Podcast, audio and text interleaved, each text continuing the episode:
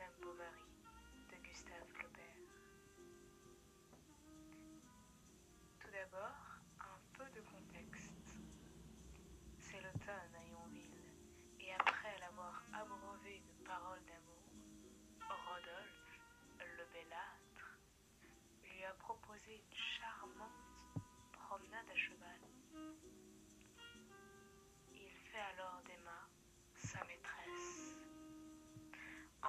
Chez elle après une merveilleuse balade et un délicieux moment charnel, elle envoie paître son mari et s'enferme dans sa chambre.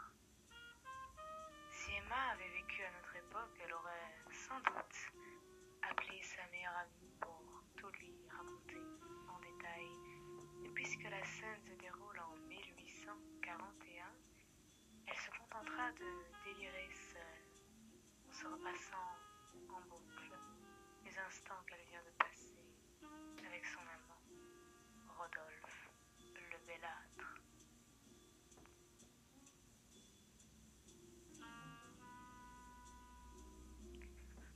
Tout d'abord, ce fut comme un étourdissement. Elle voyait les arbres, les chemins,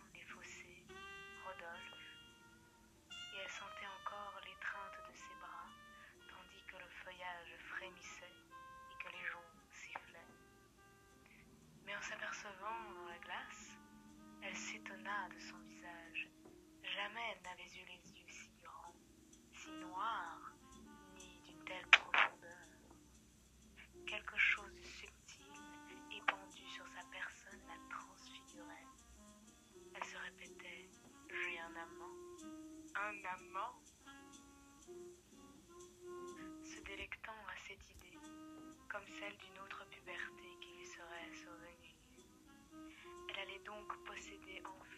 joies de l'amour, cette fièvre du bonheur dont elle avait désespéré.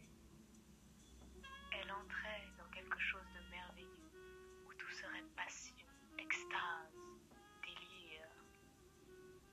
Une immensité bleuâtre l'entourait. Les sommets du sentiment étincelaient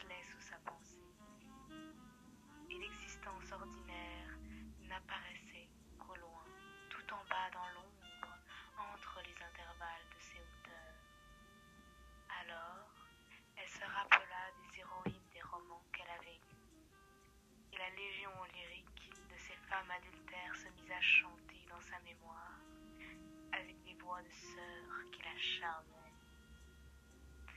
Elle devenait elle-même comme une véritable partie de cette imagination et réalisait la longue rêverie de sa jeunesse en se considérant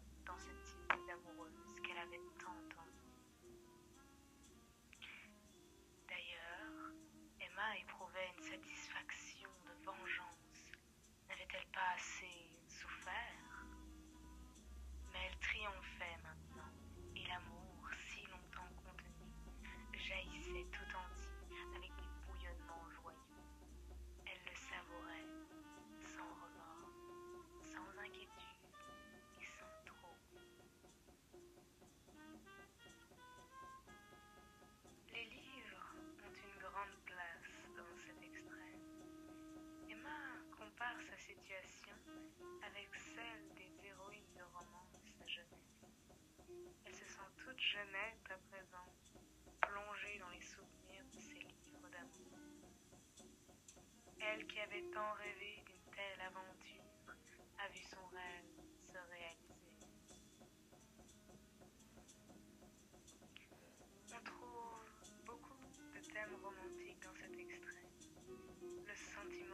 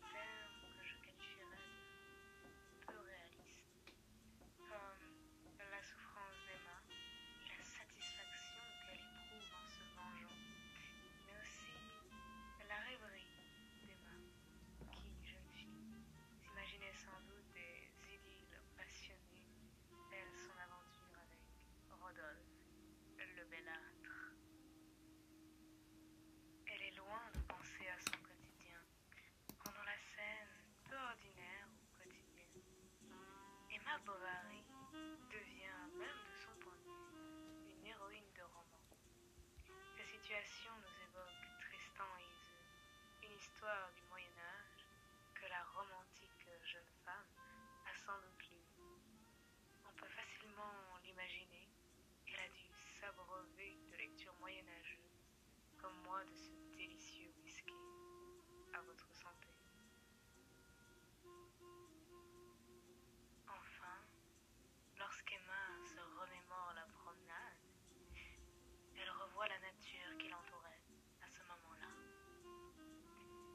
milieu de